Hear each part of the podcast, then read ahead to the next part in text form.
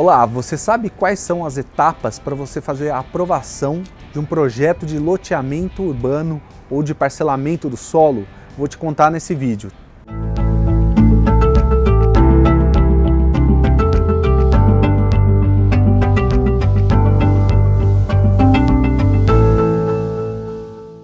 Olá, tudo bem? Eu sou Juliano Tonhete, sou sócio do Hexperts, maior portal de informações sobre investimentos imobiliários. Tá? Também sou coautor do livro Real Estate no Brasil e aprovação de loteamentos. Como funciona? Tá? O, o setor de loteamentos tem uma lei específica que detalha todos os seus procedimentos de aprovação. Essa lei é a Lei 6766 de 1979.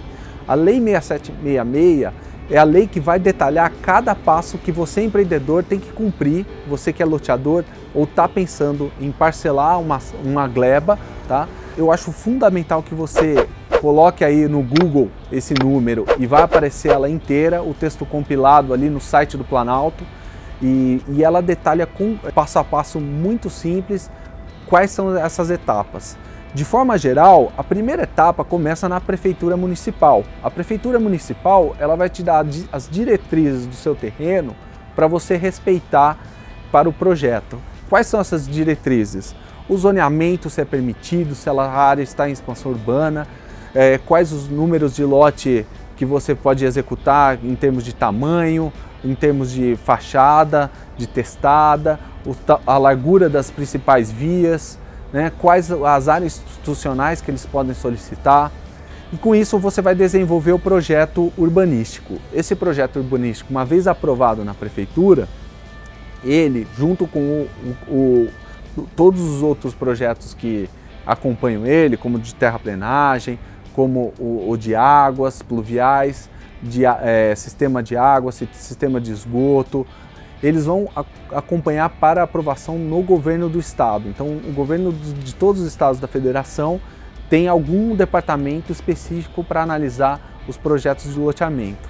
Uma vez aprovados o projeto de loteamento no governo do estado, eles voltam para a prefeitura para aprovação definitiva, onde vai ser emitido ali o alvará de construção, tá?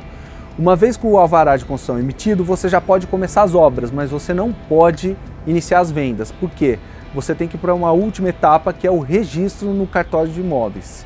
O registro no cartório de imóveis vai garantir para os compradores que a matrícula da gleba onde você está fazendo o desenvolvimento, ela não tem nenhum ônus, que todas as etapas foram cumpridas, tá? E vai pegar toda aquela gleba que é uma matrícula única e vai fazer um picadinho delas e uma matrícula para cada terreno, né? Uma vez registrado no cartório de imóveis, aí sim o seu empreendimento está pronto para ser comercializado, tá bom? Comercializar um, um, empreendimento de parcelamento do solo sem o registro imobiliário é um crime e você pode sofrer grandes punições. Então, assim, não recomendo para nenhum empreendedor iniciar a venda do seu empreendimento sem passar por todas essas etapas. Se você está gostando das dicas, acompanhe o Hexperts. A gente tem muito mais conteúdo no nosso YouTube e também no nosso site www.hexperts.com.br.